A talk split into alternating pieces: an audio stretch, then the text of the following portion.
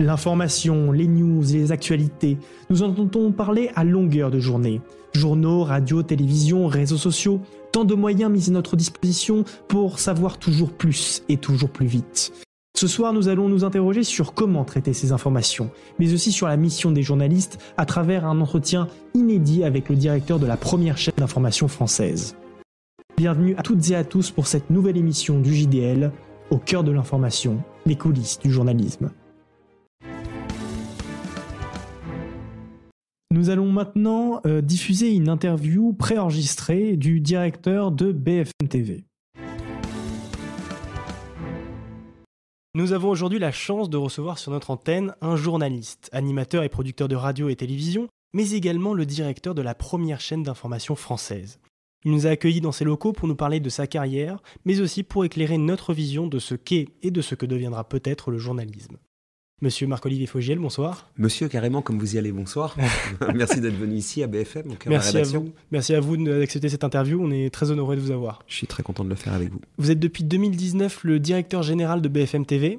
Est-ce que vous pourriez, pour commencer, nous expliquer un peu le rôle du directeur d'une chaîne d'info bah en gros, je suis à la tête de cette chaîne. Mon rôle consiste euh, d'abord à organiser la grille, prévoir ce qu'est la grille, en définir la ligne éditoriale, et puis euh, donner les moyens aux journalistes de travailler, et en même temps avec euh, cette casquette de directeur général, faire que cette chaîne soit rentable hein, et donc euh, gérer des budgets, gérer euh, des moyens techniques, gérer en gros tout ce qui permet aux journalistes sur le terrain de travailler, aux téléspectateurs de regarder cette chaîne et à une rédaction de faire son travail. Comment est-ce que vous définiriez le journalisme? Le journalisme, c'est une façon d'éclairer le monde, c'est de pouvoir raconter l'histoire au moment où elle se déroule en la décryptant. Mais avant tout, pour moi, un bon journalisme, c'est un journalisme de fait. Donc, avant de éventuellement le décrypter, avant éventuellement de donner des clés pour le comprendre, d'abord être extrêmement précis, extrêmement rigoureux dans ce qu'on dit et dans ce qu'on raconte. Vous avez parlé de bon journalisme, justement. Quels sont pour vous les commandements du bon journaliste, les règles d'or à suivre quoi qu'il arrive? La rigueur, fait de recouper ses sources, de pouvoir penser contre soi-même et de pas finalement aller chercher ce qu'on croit être euh, euh, la vérité. Euh, le bon journalisme, c'est une curiosité permanente sur le monde, en n'ayant aucune idée reçue et en acceptant de découvrir l'inverse de ce qu'on peut penser. Comment est-ce que vous avez débuté justement dans cette carrière? Moi, alors euh, vraiment par la petite porte, et euh, je ne sais même pas si c'est encore possible aujourd'hui. En tout cas, je ne donnerais pas ce conseil à des jeunes gens comme vous euh, de suivre mon parcours. J'ai eu beaucoup de chance et beaucoup de détermination, mais c'était à une époque où les choses étaient peut-être plus faisables, pas forcément plus faciles, mais plus faisables. en gros, moi, j'ai rêvé de faire ça depuis que j'étais petit. Je voulais être journaliste. j'ai pas fait d'école de journalisme, ce que je conseille pas du tout de faire aujourd'hui. Je pense qu'il faut faire une école de journalisme. Donc, je me suis formé en faisant de l'école euh, pas suffisamment. Je pense que j'ai rattrapé ça après, mais il m'a manqué de la culture générale quand je suis arrivé dans ce métier. Et euh, c'est important, une bonne culture générale et des connaissances euh, contemporaines, mais aussi historiques, ce qui me manquait au début.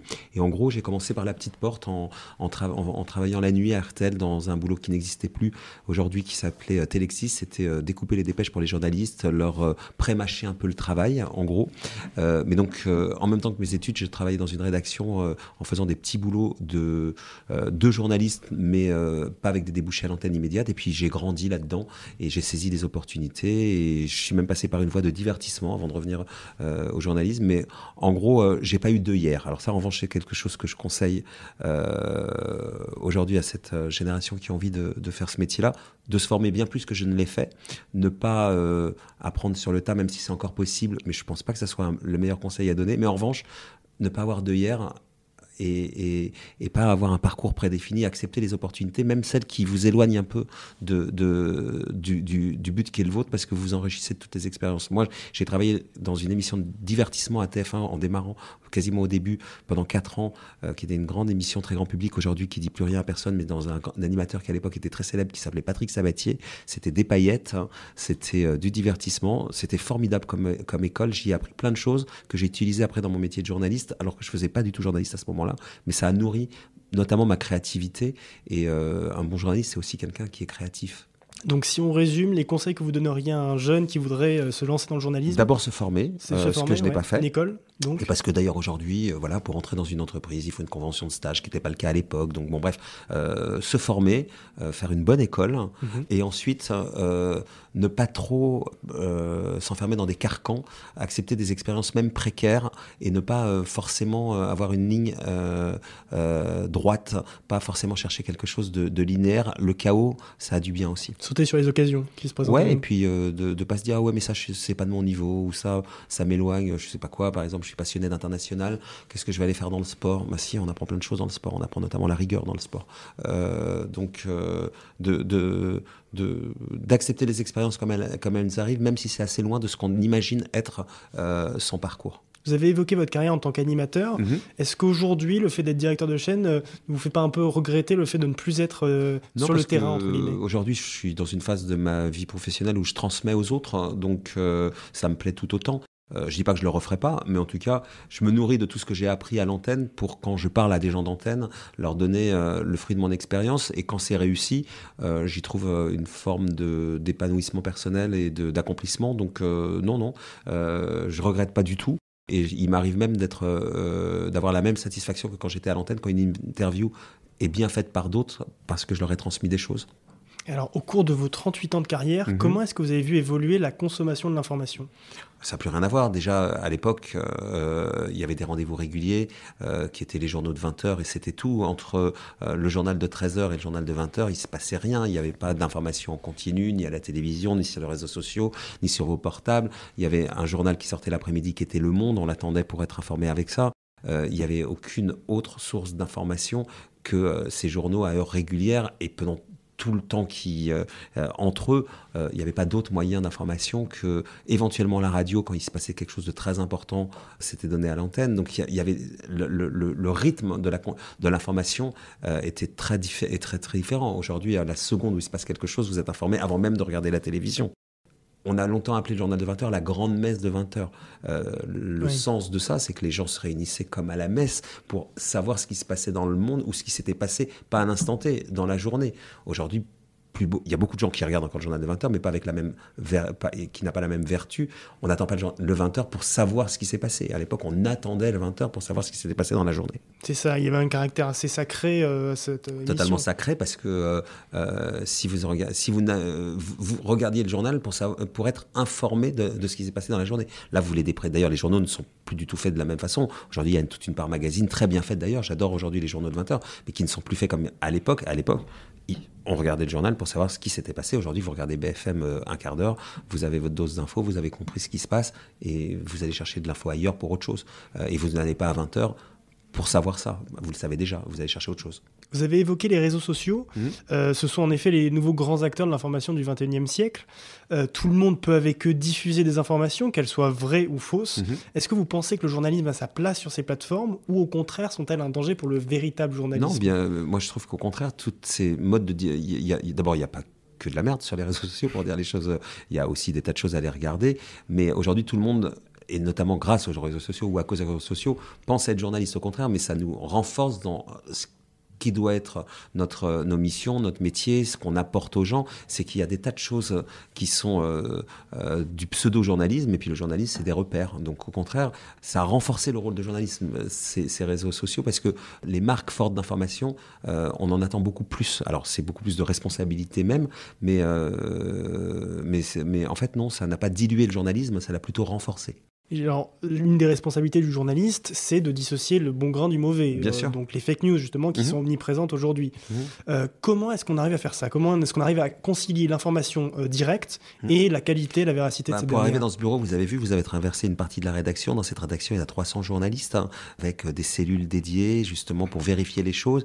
Ben voilà, c'est euh, c'est une façon de, de, recouper l'information, de ne pas aller. On dit beaucoup que BFM va trop vite, mais il y a, il y a des informations euh, qu'on a euh, depuis le matin, par exemple, et qu'on ne donne que l'après-midi parce qu'on n'a pas suffisamment de sources pour, pour pouvoir affirmer qu'elles sont totalement exactes. Donc, en gros, ça revient à ce que vous me disiez tout à l'heure, c'est une grosse rigueur, beaucoup de moyens et des gens spécialisés qui savent de quoi ils parlent et où aller chercher la confirmation de ce qu'ils croient être l'information. On a parfois l'impression que les actualités s'enchaînent trop vite et Mhm. ont tendance presque à se superposer. Mhm. Je pense notamment au conflit ukrainien Mhm. avec celui israélo-palestinien. Euh, Est-ce que vous pensez pertinent et possible euh, de euh, traiter tous ces sujets en même temps ou est-il nécessaire de faire un choix rédactionnel éclipsant Il y a certaines toujours des choix rédactionnels. Un journaliste, ça fait des choix. Et après, ça dépend où on travaille. On fait pas les mêmes choix en fonction de où on travaille et quelle est la ligne éditoriale. Mais on fait des choix tous les matins. Si vous veniez ici le matin, on fait une conférence de rédaction à 9h. Il y a 50 sujets sur la table et on en traite 10 à- à- au, au- final. Et comment Donc, on fait ça? Comment est-ce qu'on décide? Ben, on hiérarchise l'information. On pense que ça, c'est plus nouveau. Euh, Mhm. ça, ça dit plus de choses. Euh, ça, on l'a déjà dit. Et c'est ce qui se passe là. C'est une redite de ce qu'on a déjà raconté. Donc, euh, en fait, euh, on débat. Il n'y a pas de science infuse. hein, Il n'y a pas de vérité absolue. On débat. Et puis, au final, il y a un patron qui tranche. hein, euh, mais il y a une hiérarchie de l'information et euh, qui correspond à une ligne éditoriale. Tout le monde ne fait pas la même hiérarchie de l'information selon qu'on travaille euh, à BFM, euh, au Parisien, à Libération ou à CNews. Et chacun, en fonction de ce qu'est sa ligne éditoriale, hiérarchise l'information. Une autre question, rien à voir. L'intelligence artificielle Mhm. euh, qui se développe de plus en plus ces Mhm. dernières années euh, pourrait-elle un- un- être un outil du journaliste de Bien demain c'est déjà un outil aujourd'hui. euh, Oui, vous dans l'utilisez? Euh, dans plein de choses. Euh, des choses plus euh, anecdotiques, mais quand même. Euh, nos décors euh, ou des photos qui viennent illustrer des reportages. Euh, on, précise qu'elles ont été fabriquées quand on fait des longs reportages ici, des reportages de 52 minutes. De temps en temps, il nous arrive que la photo qui l'illustre soit une photo faite par une intelligence artificielle. Donc on, l'utilise comme ça. Mais par exemple, il y a un, gros boulot ici de documentation. Tout ce qui est, été tourné est archivé. Quand on a besoin de récupérer des images, il y a, on utilise l'intelligence artificielle aujourd'hui pour repérer des choses sur les images. Donc voilà, je pense que l'intelligence artificielle, ça remplacera jamais le journalisme, mais ça l'aidera. C'est ça justement, c'était ma seconde question. Est-ce que vous avez peur que ça puisse Pas un du jour... euh, non? Je pense que ça va simplifier notre boulot en fait, Ouais. hein, plutôt que euh, dans un autre registre. C'est pas totalement la même chose, mais euh, je vous parlais de mon métier de télexiste il y a des années. Ça consistait en fait à l'époque, les agences, Reuters, l'AFP, toutes ces agences auxquelles toutes les rédactions sont abonnées, envoyaient des dépêches sur des téléscripteurs. Il fallait découper ces dépêches. Il y en avait des tonnes et les, les- les accompagner dans les différents services de la rédaction, etc. Euh, est arrivé l'informatique. Ça n'existait pas, les ordinateurs, ça n'existait pas. Et aujourd'hui, tout ça est informatisé. Il n'y a plus besoin, mais on gagne, tout le monde gagne un temps fou euh, euh, avec ça. Ça a permis de gagner du temps, mais ça n'a pas appauvri le métier de journaliste. Ça l'a enrichi l'intelligence artificielle de la même façon. Vous venez de le résumer, le journalisme a beaucoup évolué depuis ses débuts, la Mhm. presse écrite, la radio, la télé, maintenant les réseaux sociaux et plateformes de streaming. Mhm. C'est quoi la prochaine étape pour vous? Bah, il y a déjà beaucoup de journalistes par rapport à ce que vous dites, et c'est ça, c'est une des étapes. Les, journalistes data aujourd'hui qui euh, qui arrivent à, recouper de l'information à travers les data, qui arrivent à travers les data à aller chercher de l'information. Euh, euh, cette étape-là, elle est primordiale, et je pense que on n'en est pas au début parce qu'on a déjà bien avancé sur les data. D'ailleurs, à l'école de journalisme, on se forme. Il y a des journalistes data qui sortent de l'école mais je pense qu'on n'a pas fini d'explorer le monde de la data. Enfin, vous avez été interrogé lors d'un entretien accordé à Téléstar sur vos rêves de carrière en juin 2000. Je ne sais pas si vous vous souvenez. Pas du tout. Alors, vous aviez Je me souviens déclaré... déjà pas de ce que j'ai fait hier. donc, euh, en juin 2000, non, je me souviens. Bah, à l'époque, vous aviez déclaré que vous aimeriez soit diriger les programmes d'une chaîne ou présenter un JT. Voilà. Alors, vous avez dirigé la- une chaîne. Est-ce que Mhm. maintenant vous voudriez euh, présenter un JT Non, pas du tout. Non? Non, ça, ça m'est passé. Non, Totalement? Ouais, ça m'est passé. Et en fait, pour dire la vérité, quand je, je me souviens pas de cette interview, mais je me souviens quand je parlais de programme d'une chaîne, je pensais pas à une chaîne info. C'est le Ah oui hasard de mon parcours professionnel et je suis trop heureux de diriger BFM depuis quasi 5 ans maintenant. Mais je pensais d'une chaîne généraliste, en fait. Parce que quand on est patron d'une chaîne généraliste, on fait de l'info, les journaux, mais on fait aussi du divertissement. Et, euh, et je pense que la palette créative est beaucoup plus large. Donc, quand j'avais ces rêves-là, aujourd'hui, ils me sont dépassés. Aujourd'hui, je rêve plus de ça. Mais je, rêvais de ça parce que je trouvais que ça me correspondait bien dans, dans, l'étendue de ce que je crois savoir faire, ou en tout cas dans ce que j'avais envie de faire. Euh, aujourd'hui, je suis très heureux d'être à la tête d'une chaîne d'info, mais ça remplit pas totalement ce rêve-là. Ça, ça, ça en remplit une partie. Et ça vous manque quand même un peu l'animation ou pas? Non, objectivement, je passe trop de temps ici pour avoir du temps pour euh, être en manque de quoi que ce soit. En revanche, euh, j'ai vraiment beaucoup aimé ça et je me dis pas que je referai pas, mais ça, je peux pas. Il y a pas un matin où je me lève où je me dis j'aimerais faire ça ou je sais pas quoi où je vois des gens le faire et je me dis j'aimerais être à leur place. Non, ce qui me manque plus, j'ai fait beaucoup de radio. j'ai fait trois ans à la matinale d'Europe 1. Avant ça, j'ai fait cinq ans à France Inter. Après ça, j'ai fait une interview quotidienne sur RTL pendant trois ans. Puis ensuite, j'ai fait sept ans le journal de 18 heures sur RTL. le rapport à la radio me manque beaucoup. Ça, oui. le rapport au micro, le rapport à, à l'auditeur. la radio me manque beaucoup, mais pas l'animation en tant que telle, mais le voilà, avoir un casque sur les oreilles, d'être dans un studio de radio et parler euh, euh, dans un micro, oui, ça, ça me manque. Nous espérons que vous avez apprécié du coup cet échange. Ouais, il manque juste le casque parce que moi, quand je fais la ben radio, je mets un casque. Et désolé, la prochaine fois, on vous l'apporte. Euh, la prochaine, fois, on fait ça. On fait ça. Ça vous va Super. Bah écoutez, merci beaucoup, monsieur Marc-Olivier Fogiel. monsieur étant trop. Oui, bah, Marc-Olivier Fogiel, de nous avoir accordé cette interview et puis on, au plaisir de vous revoir. Bah, plaisir de vous voir, vous, sur l'antenne d'une chaîne de télé ou de radio. Ah, bah un jour peut-être. Hein, peut qui sait ah, On sait jamais. Merci beaucoup, bonne soirée. Nous allons désormais parler euh, du Club des Jeunes qui va nous être présenté par Madame Saman. Bonsoir Madame. Bonsoir euh, Nicolas. Pourriez-vous pour commencer nous expliquer un peu en quoi consiste euh, le Club des Jeunes? Le Club des Jeunes, c'est un club, il a été créé par une collègue qui s'appelle Julie Paquet en 2021. Et c'était aussi l'idée, si j'ai bien compris, parce que comme je viens d'arriver cette année, que hum, chaque euh, élève, quand il va créer, euh, un, quand il a un projet, on peut dire cette petite graine qu'elle va naître, et après elle va grandir avec les, les jours.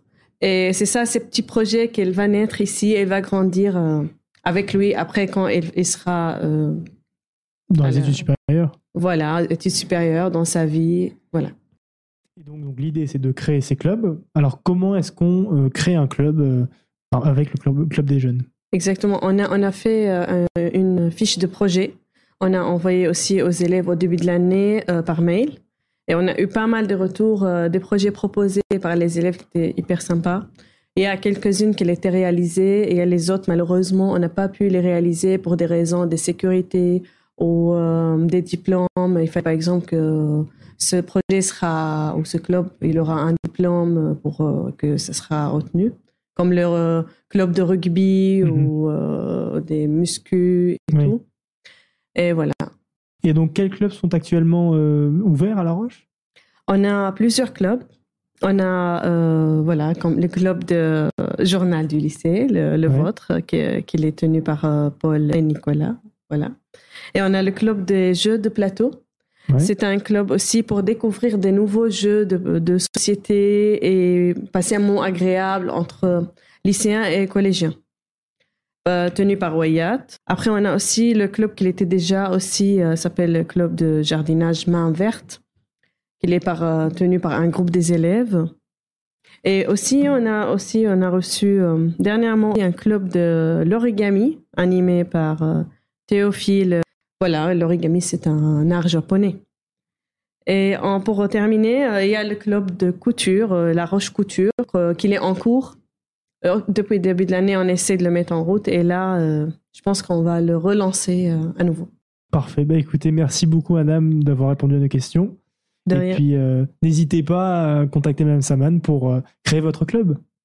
Super. Merci beaucoup, Nicolas et Paul, pour votre accueil. Au revoir, bonne soirée. Bonne soirée. Nous accueillons désormais Madame Gérard, professeure de SES e à La Rochefoucauld, qui va aujourd'hui éclairer davantage notre vision de ce qu'est l'information. Bonjour Madame. Bonjour Nicolas. Alors pourriez-vous commencer par nous expliquer un peu comment euh, bien s'informer, euh, comment faire le tri entre les informations et euh, vérifier leur validité? Alors, je vais vous dire que c'est une très bonne question et ça me ravit vraiment que euh, les lycéens s'intéressent à ce, sujet parce qu'on vit dans un monde, notamment depuis qu'Internet est entré dans notre quotidien, euh, où on est submergé d'informations. Hein. Il n'y a plus besoin tellement d'aller la chercher, elle, vient à nous. Et que, euh, c'est pour ça qu'on parle d'ailleurs d'infobésité, et que c'est pas toujours facile de s'y retrouver.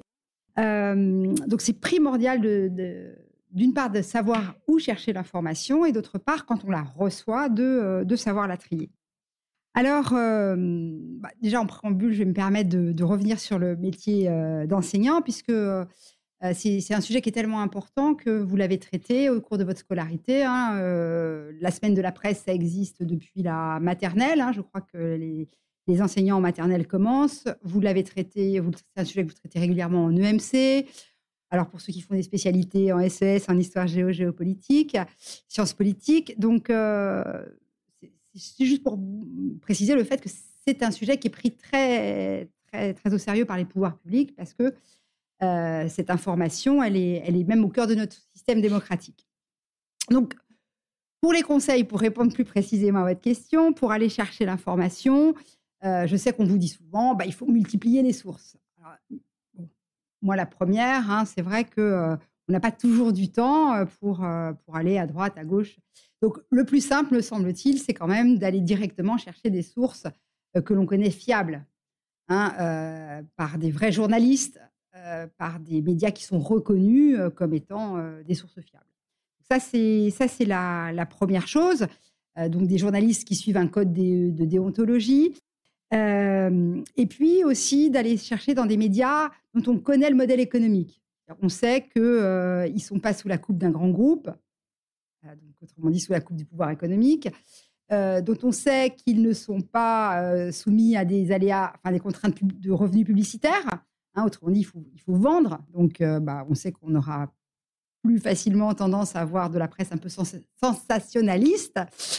Euh, donc voilà, ça, c'est deux choses importantes. Hein. Aller chercher dans des sources fiables et puis euh, être vigilant sur le modèle économique du média. Donc ça, c'est pour aller chercher l'information. Alors après, quand il s'agit d'aller recevoir l'information, c'est là où c'est plus difficile parce qu'on est dans l'immédiateté et euh, on la reçoit. Bon, quelquefois, on est un peu étonné, quelquefois, on ne l'est pas. Et c'est là où il faut être vraiment vigilant parce que euh, on a tous des biais. Déjà, euh, notamment le biais, ce qu'on appelle le biais de confirmation, où naturellement, et ça concerne vraiment tout le monde, hein, c'est pas les élèves, c'est pas les enfants, c'est toute la population, on a tendance à privilégier l'information qui nous convient, qui nous renforce dans nos croyances, et à minimiser celle qui les contredirait. Ce qui fait que euh, ça demande un effort, ça demande un effort de, prise de recul, hein, ce, fameux esprit critique qu'on vous demande d'avoir dans de nombreuses disciplines, et, euh, souci de se savoir donner du temps. Hein, l'information, c'est d'ailleurs une des problématiques de l'information actuellement, c'est que euh, est dans la course, il faut aller vite, il faut zapper, et, quelquefois il faut prendre le temps pour, pour se poser les bonnes questions. Hein, est-ce que, et là aussi, bah, d'où ça vient, cette information, euh, qui est l'auteur, euh, est-ce qu'il a un intérêt à, diffuser cette information euh, Et c'est là où il faut aller, faut prendre le temps d'aller chercher d'autres sources. Vous parliez de presse sensationnelle et donc de dérives économiques potentielles. Justement, comment est-ce qu'on peut préserver et protéger le journalisme de dérives telles que le journalisme jaune? Alors, Produire de l'information de qualité, il faut se dire que c'est avant tout c'est un métier. Alors c'est là où on, sait aussi qu'Internet a révolutionné le monde de l'information, c'est que avec un simple smartphone, tout le monde peut être jour, enfin non, pas être journaliste, mais tout le monde peut produire de l'information. Et produire de l'information de qualité, c'est un métier. Et donc il y a des formations, hein, des écoles de journalistes, euh, et puis, il y, a, un code de déontologie, ça c'est important. J'insiste, hein, mais c'est important. Tous les journalistes, hein, ceux qui ont une carte de presse, ont signé euh, ce code d'éthique et de déontologie. Euh, et puis, euh, il faut aussi voilà, se, limiter dans la possibilité de, voilà, de, prendre toutes les informations pour, pour argent comptant. Donc, à mon avis, la meilleure façon de se, de se protéger de, ce journalisme jaune, on va peut-être expliquer un peu ce que, ce que vous entendez par journalisme jaune. Oui. Alors, journalisme jaune, c'est cette dérive euh, qui, a, qui a pris naissance, je crois, à la fin du 19e siècle, début 20e siècle, euh, notamment aux États-Unis, connu pour euh, avoir déclenché la guerre hispano-américaine, qui en fait a pour but de vendre du, sur du papier des titres tape à l'œil, extravagants, forcément, qui sous-entendent des choses qui ne sont peut-être pas, pour vendre davantage. C'est ça. Donc, on parle souvent des tabloïds anglo-saxons. Alors, la meilleure façon de se protéger de ce, type d'information, bah, c'est de savoir où est-ce qu'on achète l'information. Et le modèle économique, hein, c'est ce, que je, vous disais. Euh, et d'ailleurs, on, voit hein, récemment, si on on en parle beaucoup, mais je vais quand même en reparler, d'Elon Musk avec euh, ex-Twitter, donc X, hein, qui aurait parlé aussi de Vincent Bolloré. ces grands, euh, ces, détenteurs d'un pouvoir économique hein, qui, qui tentaient par avoir aussi étendre leur pouvoir sur l'information. Donc il faut, il faut être vigilant en fait. Il faut être vigilant et il faut aussi accepter de payer l'information pour avoir une information de qualité. voilà, il faut, il faut être vigilant quand on voit un titre trop racoleur, trop sensationnaliste. voilà, se dire, prendre ça avec un peu de, un peu, un peu de recul. Vous parliez de pouvoir. pourquoi dit-on que le journalisme est le quatrième pouvoir? Alors, le quatrième pouvoir, ça fait référence, à, ça fait référence au principe démocratique hein, de séparation des pouvoirs, avec les trois pouvoirs décrits dans les, par les penseurs de la démocratie, hein, le pouvoir législatif, exécutif, judiciaire. Et en fait, ce quatrième pouvoir, on l'appelle le quatrième pouvoir parce qu'il euh, est lié à la fois à la démocratie, parce que pour qu'il y ait véritablement démocratie, il faut qu'il y ait liberté de la presse, liberté d'expression et liberté de la presse. Et, euh, à la fois, c'est aussi euh, parce qu'on est en démocratie euh, qu'il existe, puisque dans les pays qui sont des démocraties illibérales ou dans des régimes carrément autoritaires, il n'y a pas de liberté de la presse, il n'y a pas d'expression d'opposition. Donc, dans ce, quatrième pouvoir n'existe, fait partie des démocraties et n'existe existe uniquement dans les démocraties, parce qu'effectivement, régulièrement, euh, les journalistes font leur métier d'enquête hein, et, vont dénoncer euh, des affaires de corruption, des affaires de collusion, hein, c'est-à-dire d'intérêts mélangés entre le pouvoir économique et le pouvoir politique. Euh, c'est essentiellement ça le, le, rôle de la presse en tant que quatrième pouvoir. Hein, c'est d'alerter, dénoncer.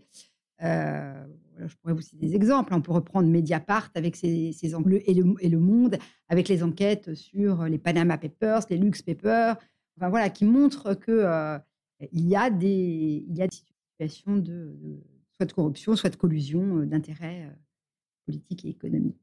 Le journalisme traditionnel est-il toujours aussi influent aujourd'hui, compte tenu de l'impact notamment des réseaux sociaux dont vous avez évoqué tout à l'heure le rôle? Est-ce qu'il est toujours aussi influent? Bah, Vraisemblablement non. enfin, quand je dis vraisemblablement, c'est sûr que non. Hein. D'abord parce qu'il y a eu. alors, L'âge d'or de la presse, c'est euh, la belle époque, hein, c'est la fin du, c'est la fin du 19e siècle, où euh, voilà, euh, la presse a connu un essor terrible, associé à, une amélioration de l'alphabétisation de, des populations. Donc voilà, il y avait cette envie de, connaître. Et puis petit à petit, il y a eu une défiance qui s'est installée vis-à-vis. alors, elle, est double, hein, cette défiance. Elle est à la fois vis-à-vis des détenteurs du pouvoir politique et vis-à-vis des médias qui sont souvent accusés euh, justement de connivence, de faire trop le jeu euh, du pouvoir politique. Alors, est-ce que c'est rationnel euh, Je ne le pense pas. en tout cas, c'est sûr qu'il n'a plus la même influence et qu'aujourd'hui, on, voit bien qu'il y a des personnes qui s'informent essentiellement par les réseaux sociaux euh, ou qui vont privilégier les informations, les chaînes d'information ou les radios d'information continue, qui, même si c'est fait par des journalistes, quelquefois, il n'y a pas justement suffisamment ce recul. Une information, c'est voilà, c'est un fait euh, et c'est un traitement. Euh, un fait, vous savez, ça dépend comment on le regarde. Il y a les fameux effets de cadrage. Hein. Donc, il faut prendre du temps pour, pour réfléchir, pour remettre l'information dans son contexte. et puis pour voir, pour voir l'analyser. Donc, nous, pour répondre à votre question, euh, non, la, presse, les médias n'ont plus la même influence qu'ils ont aujourd'hui, euh, notamment voilà, avec les réseaux sociaux et, les chaînes d'information en continu. Et, ces médias qui vivent, qui ont un modèle économique, qui vivent de la publicité euh, ou qui sont sous la coupe d'un détenteur du pouvoir économique. Vous parliez de démocratie, de séparation des pouvoirs. quelles sont les, lois en France qui protègent la liberté de la presse? Alors, d'abord les libertés fondamentales euh, inscrites dans la Constitution. Hein. Euh, et puis, on a cette fameuse loi, euh, quelquefois on voit, une loi de 1881, défense d'afficher. Bon, c'est avant tout une loi qui, a, qui avait pour objectif de, qui a permis de libéraliser la presse dans la mesure où il n'y a plus besoin d'autorisation préalable. néanmoins, il y, a, il y, a, toujours la responsabilité de l'éditeur. Hein. L'éditeur est toujours responsable. Alors, sans rentrer dans le détail, hein, ce qu'il faut retenir, c'est que les, les éditeurs, depuis cette loi de 1881, ne sont plus soumis à un contrôle a priori, hein, la censure, mais qu'ils restent responsables quand même de leurs euh, écrits. Hein, ils doivent s'assurer de la véracité. Enfin, diffuser des fausses informations, faire de la diffamation, ça reste. Euh, c'est pas possible non plus pour les médias, c'est pas possible pour les individus, mais ce n'est pas, pas non plus autorisé pour les, pour les médias. Les journalistes, euh, il y a la charte toujours, mais il y a aussi cette loi de 1881 qui, euh, qui interdit formellement la diffusion de fausses informations. On vient de traiter euh, du cas français. Est-ce qu'au niveau international, il y a une législation qui protège les libertés de la presse? Alors, il n'y a pas de législation internationale. il y a donc ce fameux code de déontologie, mais je peux quand même vous citer, tous les ans, il y a la, la journée de la presse qui a lieu le 3 mai. Et là, cette année, il y a M. Guterres, qui est le secrétaire général de l'ONU. Là, je vais vous lire, hein, qui a dit La liberté de la presse est le fondement même de la démocratie et de la justice. Grâce à elle, nous disposons de tous les faits dont nous avons besoin pour façonner notre opinion et dire la vérité aux détenteurs du pouvoir. Mais aux quatre coins du monde, la liberté de la presse est attaquée. Donc, euh, non, il n'y a pas de législation internationale, ça reste euh, voilà, la souveraineté des, pays.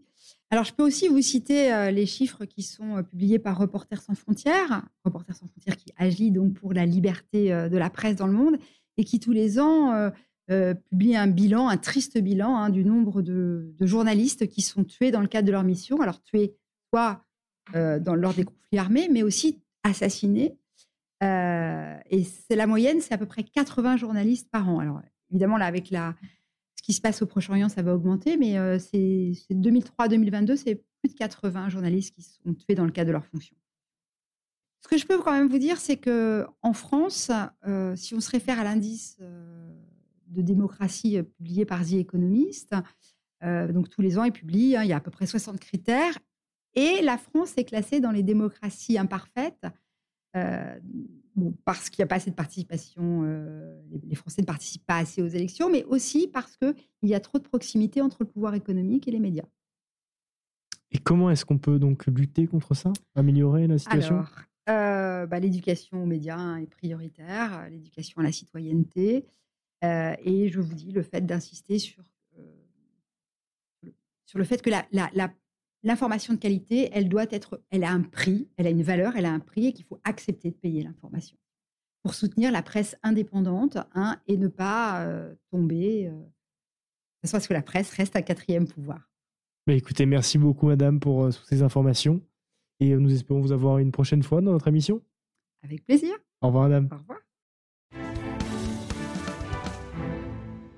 C'est maintenant l'heure de la chronique Actualité internationale. États-Unis. Le Congrès ouvre une enquête en destitution visant Joe Biden. Motivé par les affaires controversées du fils du démocrate, le Congrès des États-Unis a approuvé mercredi l'ouverture formelle d'une enquête en destitution du président américain. Même s'il a peu de chances d'aboutir, Joe Biden a fustigé une combine politique sans fondement des républicains. Finlande. Les États-Unis vont avoir accès à 15 bases militaires finlandaises. Le pays va signer lundi un accord de défense qui permettra aux États-Unis d'utiliser 15 de ces bases militaires, a annoncé vendredi le ministère de la Défense finlandaise. Russie. L'absence de nouvelles de l'opposant politique russe Alexei Navalny, qui a été extrait de sa prison pour être emmené vers une destination inconnue, est très préoccupante, a jugé vendredi le porte-parole adjoint du ministère des Affaires étrangères français. Europe. Les dirigeants de l'Union européenne se sont convenus jeudi en sommet d'ouvrir des négociations d'adhésion avec l'Ukraine et la Moldavie et de conférer à la Géorgie le statut de candidat. Il s'agit d'un moment historique pour l'Europe, a écrit le département d'État américain dans un communiqué. Notre émission touche maintenant à sa fin. Retrouvez-la très vite en podcast sur toutes les plateformes et sur notre site. N'hésitez pas par ailleurs à vous abonner à notre chaîne YouTube et à notre compte Instagram. Un grand merci à Madame Saman, Madame Gérard et à Monsieur Fogiel d'avoir pris le temps de répondre à nos questions. Cette émission vous a été proposée par Paul Saillant et Nicolas Rossio-Fournel. Nous vous souhaitons une bonne soirée.